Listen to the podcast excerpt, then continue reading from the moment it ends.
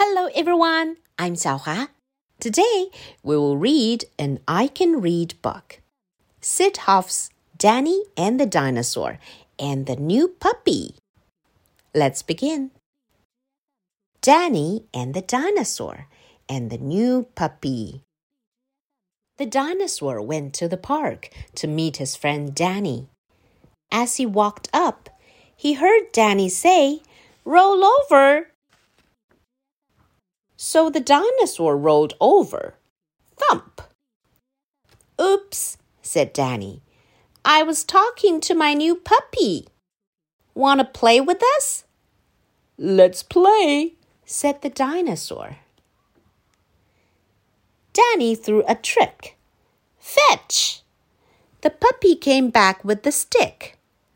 The dinosaur came back with the tree. Danny said, Sit. The puppy sat. But when the dinosaur sat,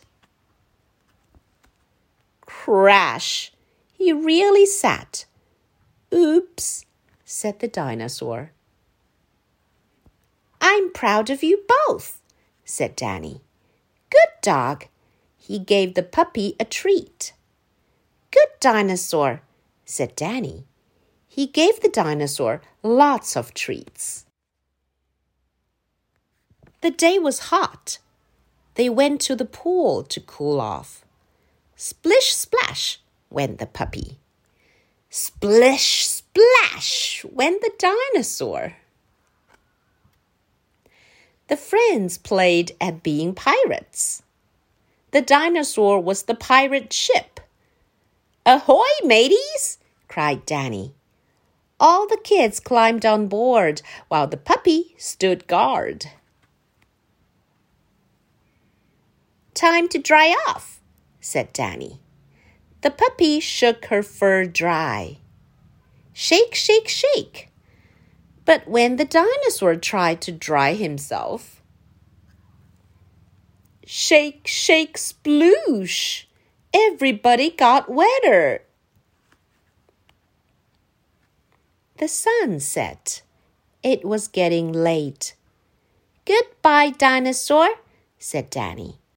I wish you could come home with us. Goodbye, Danny, said the dinosaur. I wish I could come too. The sad dinosaur watched them go. Then the dinosaur trudged back to the museum all by himself. I wish our day didn't have to end, said Danny. But then he smiled.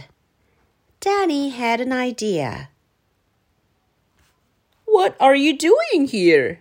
asked the dinosaur. Time for a sleepover, said Danny. The friends played some quiet games and had some snacks. Then they snuggled up to sleep. I love sleepovers, said Danny. How about you? But the dinosaur said nothing. The dinosaur was asleep. The end. What a lovely story. Thanks for listening and stay tuned for more stories on 小华亲子英语.